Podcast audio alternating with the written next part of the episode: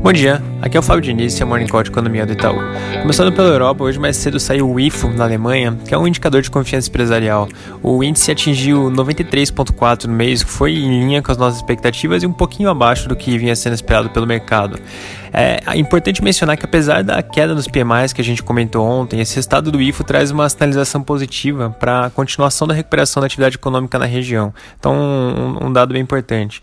Nos Estados Unidos, ontem saíram os dados de PMI referentes ao mês de setembro e o componente de manufatura teve uma leve alta para 53,5 contra 53,1 no mês passado, enquanto o de serviços teve um pequeno recuo para 54,6 contra 55 no, no mês passado.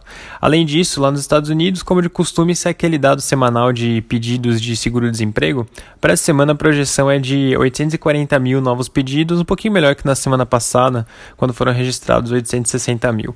No Brasil, o noticiário segue bastante focado nas discussões sobre reforma reforma tributária e sobre o, o, novo Pacto Federativo.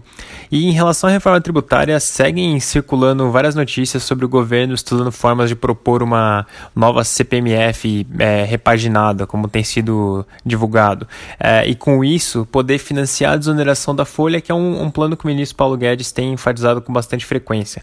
Inclusive, ontem, é, o, o ministro ele, ele mencionou que a equipe econômica está estudando um programa de substituição tributária para poder financiar essa desoneração e com isso gerar mais empregos. Importante mencionar que o ministro não mencionou explicitamente a, a criação da CPMF e os jornais têm falado que, que a ideia é que essa proposta vem sendo discutida num formato de um esboço para evitar vazamentos e ruídos, como tem acontecido com algumas discussões recentes. É, em relação ao Pacto Federativo, os jornais falam que o presidente Bolsonaro deu sinal verde para o relator, o senador Márcio Bittar, para que ele possa fazer uma, uma proposta com medidas mais amplas e com isso bancar o, o programa Renda Brasil. É, aqui a expectativa é que o texto seja apresentado na, na semana que vem.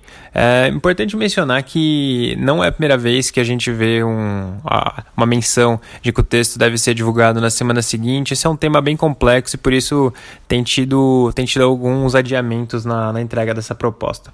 Da parte de dados, agora há pouco o FGV divulgou a confiança do comércio referente ao mês de setembro. O índice mostrou uma alta de 3 pontos percentuais, o que foi consideravelmente melhor do que a prévia tinha indicado na semana passada, na, é, que tinha sido uma queda de 1,2 pontos percentuais. É importante mencionar que agora o índice está muito próximo do, dos níveis pré-pandemia. Então, vale lembrar que, com essa alta, a confiança do comércio atingiu 99,6. Em fevereiro, o, esse índice estava em 99,8. Para finalizar, agora há pouco o Banco Central divulgou o relatório trimestral de inflação e ao longo da manhã a gente vai publicar um relatório sobre isso. Vai estar disponível tanto no nosso site quanto no aplicativo. É, e amanhã a gente volta a conversar um pouco sobre isso também. É isso por hoje, um bom dia.